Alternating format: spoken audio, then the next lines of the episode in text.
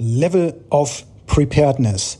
Two is one, one is none. Und was das bedeutet, erfährst du direkt nach dem Intro. Bis gleich.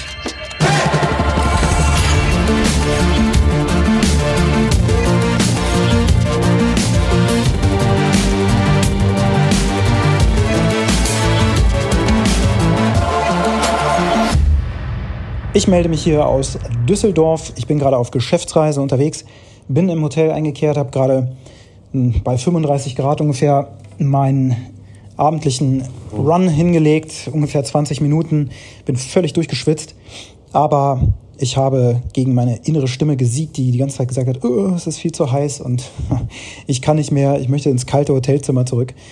Nee, ich gebe der Vollgas und diese Stimme wird ähm, sofort im Keim erstickt.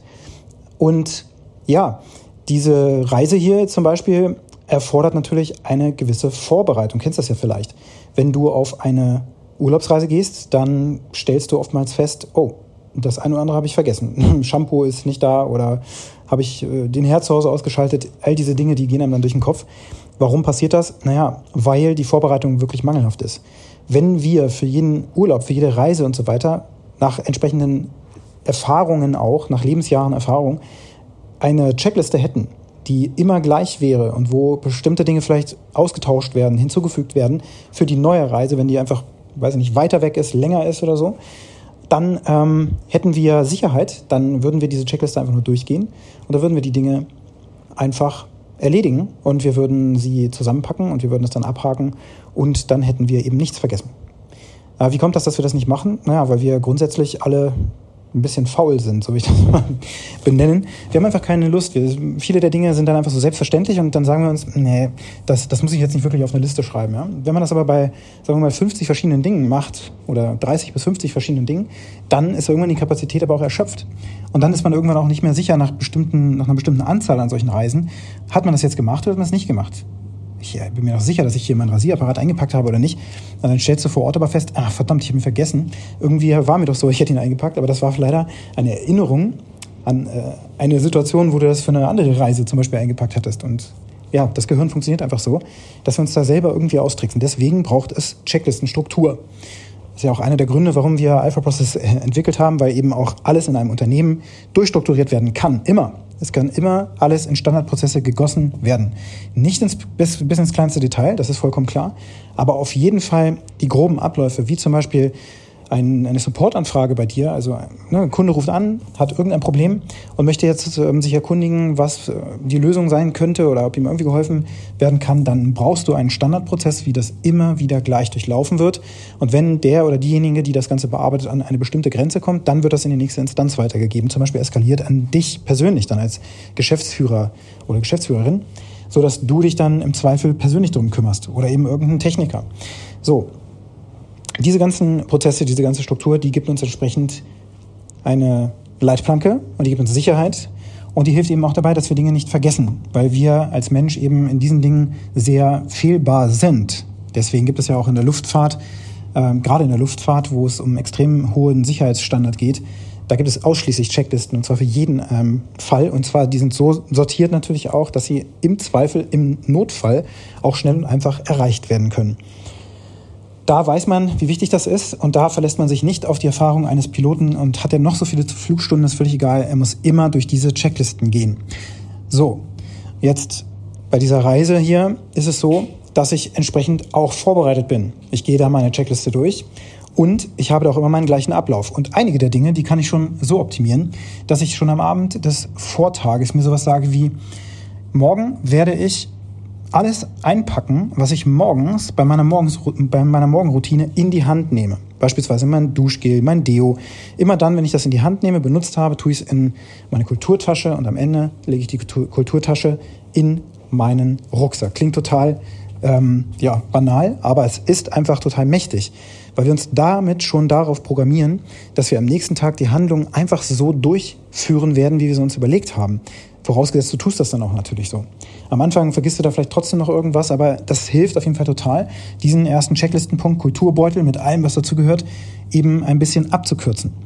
Das heißt, irgendwann ist die Checkliste so in Fleisch und Blut übergegangen, dann kannst du mit solchen Dingen natürlich rumspielen.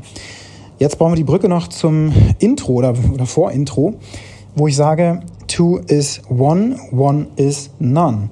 Das bezieht sich darauf, dass die ja, Navy SEALs oder eben auch das US-Militär grundsätzlich solche, äh, solche Schlagsätze oder solche Sätze eben rausgibt, die man sich sehr gut merken kann, die sich auf die Ausrüstungsgegenstände beziehen. Also wenn du jetzt zum Beispiel an ein Ladegerät für ein Handy denkst, oder also an, eigentlich an einen missionskritischen Gegenstand jetzt, ne? Also zum Beispiel bei einer Waffe brauchst du ein Magazin und ein Magazin reicht mir definitiv nicht, deswegen hast du noch ein zweites dabei. Zum Beispiel, das könnte ein Beispiel sein. Denn ähm, wenn du dann eine Sache vergisst oder eine Sache geht kaputt, dann hast du noch die zweite und dann ist dein Überleben sozusagen gesichert, weil du diesen zweiten Gegenstand eben eingepackt hast als Backup. Backup genau wie dein Server in deinem Büro oder sonst wo. Das, was du meistens auch nicht machst, wo du sparst, das ist ein Backup zu machen von deinen Daten. Dann hast du nämlich ein Duplikat, du hast dann plötzlich zwei und zwei ist eins, eins ist null. Das heißt, wenn der Rechner abraucht, du hast kein Backup, dann hast du auch keine Daten mehr und dann bist du richtig im Eimer, im Zweifel. Hast du aber Backup-Daten, dann könnte es sein, dass du vielleicht einen Tag Arbeit verlierst, vielleicht auch mal eine Woche oder so, vielleicht auch gar nichts. Und dann hast du eben die Daten wiederhergestellt. Auch da gilt dieses Prinzip. Also im Grunde ein Duplikat zu erstellen. Ja, und ähm, bei der Geschäftsreise, beim Packen meines Koffers und so weiter habe ich jetzt nichts vergessen. Da habe ich auch nicht einen zweiten Gegenstand gebraucht. Aber heute Morgen den Vormittag habe ich noch komplett gearbeitet. Also ich mache das immer so, dass ich einen, mindestens einen halben Tag arbeite, den Rest des Tages dann für die Anreise nutze, jetzt hier in diesem Hotel bin und am nächsten Tag dann beim Kunden mit voller Power vor, vor Ort bin, abends runterfahre und am nächsten Tag zurückfahre. Einfach weil das mir ja, die nötige Ruhe, innere Gelassenheit und aber auch den Fokus bringt. Das hat sich bei mir einfach als die Schlüsselmethode herausgestellt. Ich habe also heute Vormittag noch sehr viele wichtige Termine reingepackt. Zum Beispiel um 9 Uhr meine, mein erstes Livestream-Video auf LinkedIn, wo ich ähm, ja, am Beispiel von Alpha Process unseren Sales-Prozess, den digitalen, einfach mal dargestellt habe in ähm, 30 Minuten. Und das war eben 9 Uhr terminiert. So, am Abend vorher habe ich noch einen Technikcheck gemacht, alles gecheckt und ich hatte dann noch den Gedanken, hm, es wäre eigentlich ganz cool, wenn ich auch zeichnen könnte. Dadurch, dass ich aber jetzt einen Livestream mache, brauche ich eine bestimmte Software. Dann habe ich mir überlegt, oh, da sollte ich vielleicht immer noch mal testen. Kann ich denn mein iPad da genauso sharen, wie ich das zum Beispiel in einem Zoom-Call mache? Da ist es ziemlich einfach. Man kann dann einfach eine Bildschirmfreigabe machen, iPhone oder iPad auswählen und dann ja, funktioniert das im Grunde schon über AirPlay. Das ist super easy. Da klappt das. Aber bei diesem Restream, was ich da eingesetzt habe, war, mich, war ich mir da nicht sehr sicher. Also habe ich am Abend vorher, so gegen 20.30 Uhr oder so, habe ich das nochmal gecheckt. Habe festgestellt, okay, ich brauche nur ein Kabel, ähm, muss da so ein bisschen rumtricksen mit dem QuickTime-Player auf dem äh, Apple Macintosh.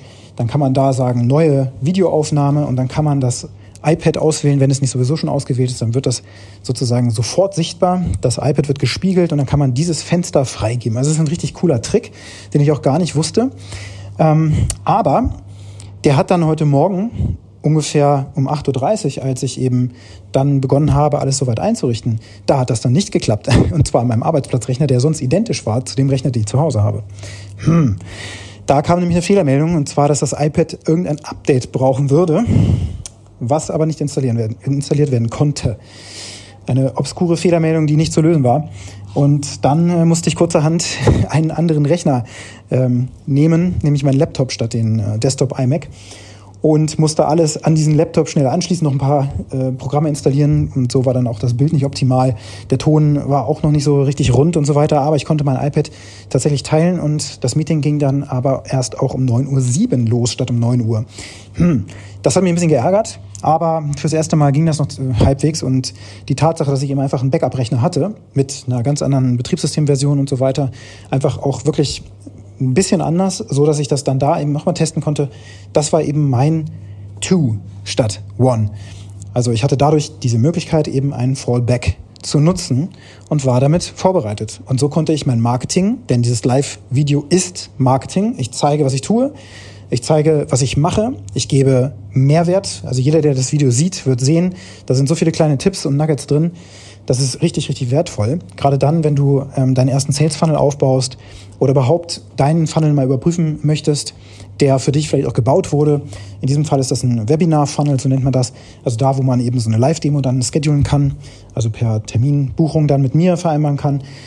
So kann man wunderbar ähm, gerade erstmalig so Dienstleistungen verkaufen oder eben auch, äh, was heißt verkaufen, also auf jeden Fall mit dem Kunden in Kontakt treten, Feedback sammeln vom Markt und das dann entsprechend wieder einfließen lassen in einem persönlichen Live-Meeting, wo man dich dann buchen kann. Also es lohnt sich, das wirklich mal anzuschauen, ist äh, auf meinem LinkedIn-Profil äh, über Christian Nolte zu finden.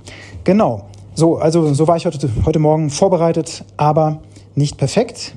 Es hatte eben sieben Minuten gedauert, das war aber der einzige Schaden. Im Zweifel wäre es ja so gewesen, ich hätte dieses iPad einfach auch weglassen können, aber das wäre nur halb so cool gewesen, weil ich ein Medium hätte brauchen müssen, mit dem ich mich da einfach austobe. Ich male eben ganz gerne und deswegen war mir das auch sehr wichtig und dann habe ich da einfach noch ein bisschen Energie reingesteckt. Und das Tolle ist, beim ersten Live-Video ist es auch nicht ganz so extrem missionskritisch, dass man das pünktlich beginnt, auch wenn ich natürlich ein absoluter Freund von Pünktlichkeit bin und das auch tatsächlich nicht gut finde, dass es um sieben Minuten nach neun ähm, dann gestartet ist. Aber Fakt ist, dein erstes Live-Video wird sich sowieso praktisch niemand anschauen. Ich habe erst am Abend vorher, ich glaube gegen 21 Uhr oder so, die Nachricht gekriegt auf LinkedIn, dass Russell Brunson live gegangen ist. Dann habe ich mich dazu geschaltet, er hatte irgendwie 20 Viewer. Und ich meine, dieser Mann hat mehr als 10.000 Follower oder noch mehr. Und wenn ich mir das anschaue, dann ist eben dieses LinkedIn Livestreaming immer noch ein sehr, sehr junges Medium und es nutzen noch nicht sehr viele und auch zu bestimmten Uhrzeiten schalten auch nicht so viele Leute rein. Auch wenn man sich dann anguckt, wie viele Likes hinterlassen werden oder sowas. Das darf einen grundsätzlich auch dich darf sowas nicht demotivieren, wenn du keine Reaktionen auf deine Posts bekommst. Denn Views kriegst du trotzdem. Das kann man bei LinkedIn ja wunderbar sehen, wenn man etwas postet. Da siehst du mal unten links in der Ecke von deinem Post, den du dir selber angucken kannst, wie viele Impressionen hatte dieser Beitrag denn überhaupt? Also wie viele Leute haben das grundsätzlich gesehen, vielleicht auch angeschaut? Mehr wissen wir darüber noch nicht. Wir wissen auch nicht, wer es bis zu Ende geschaut hat. Das kann man an anderen Stellen tun.